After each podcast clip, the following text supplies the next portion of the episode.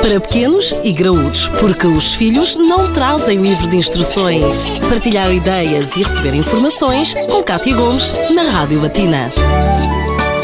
Chegamos assim ao final de uma semana única e exclusivamente dedicada ao ato de anestesiar e connosco teve nada mais nada menos do que o anestesista pediátrico, o Dr. Hugo Trindade. Dr. Hugo, ora, este poderá ser um mito ou não, mas a questão é, e provavelmente esta questão também surge nas consultas pré-operatórias, que diz respeito à durabilidade da anestesia, ou seja, a anestesia termina quando termina a cirurgia ou não necessariamente? Não necessariamente, essa é realmente a resposta mais correta a dar. Se bem que é, uma, é, é, algo de raro de acontecer. Geralmente, o término da cirurgia implica que se termina a anestesia, não havendo uh, lugar a que ela se prolongue no tempo, precisamente porque uh, já terminou a cirurgia em si. E a própria anestesia, que está, que está no nosso organismo quando nós a administramos, vai saindo de uma forma vá suave, se quisermos uh, assim dizer. Mas o término da anestesia é geralmente logo após a cirurgia e temos um doente a acordar no espaço de 15 a 20 minutos após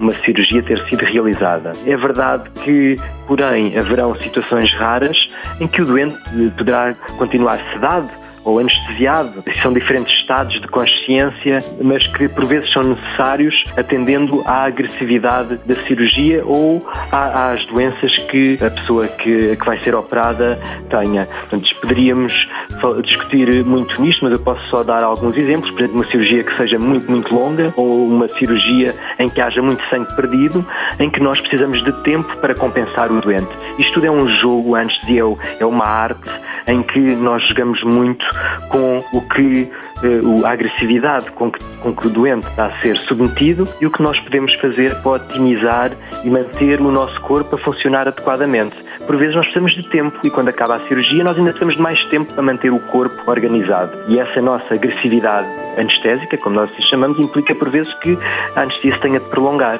para que o doente, basicamente, o objetivo é manter o conforto e a segurança para o doente. E julgo eu que numa criança, pior ainda, ou seja, mais necessidade existe que esta se mantenha, ou por questões de, de movimentos, eh, de debilitação, eh, no fundo que se mantenha quieta durante mais tempo, não é? No fundo, as, as crianças têm eh, necessidades específicas e nós, anestesistas, temos de ser eh, muito meticulosos com o que nós fazemos. O nosso plano obriga-nos, por exemplo, a muitos cálculos, muitas contas, porque uma criança tem um peso muito específico. É muito diferente anestesiar uma criança de 10 quilos a um adulto de 70, 100 uh, 70 a 100 quilos, por exemplo, em que a quantidade de medicamentos que fazemos entre os 70 e os 100 não varia muito e não precisamos fazer grandes contas. Agora, uma criança de 10 quilos, temos que fazer muita conta para não dar uh, muito medicamento. E, de facto, uh, falou na imobilização da criança. É verdade que ela não se deve mexer durante qualquer tipo de procedimento e é por isso que nós temos de manter sempre a, a, a criança uh, adormecida durante o ato cirúrgico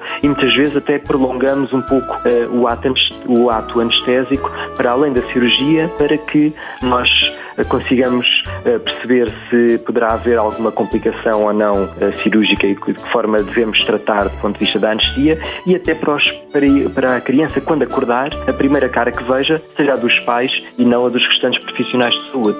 Até porque isso terá todo um impacto nesse acordar inclusive no comportamento seguinte. Doutor Hugo, muito obrigada por todos estes esclarecimentos e até uma próxima edição do Pequenos e Graúdos. Mitos e realidades foi disto que falámos ao longo da semana. Pode voltar a ouvir todas estas edições em podcast a partir do Facebook da Rádio Latina. Para pequenos e graúdos, a vida de filhos e pais, de segunda a sexta-feira, na Rádio Latina.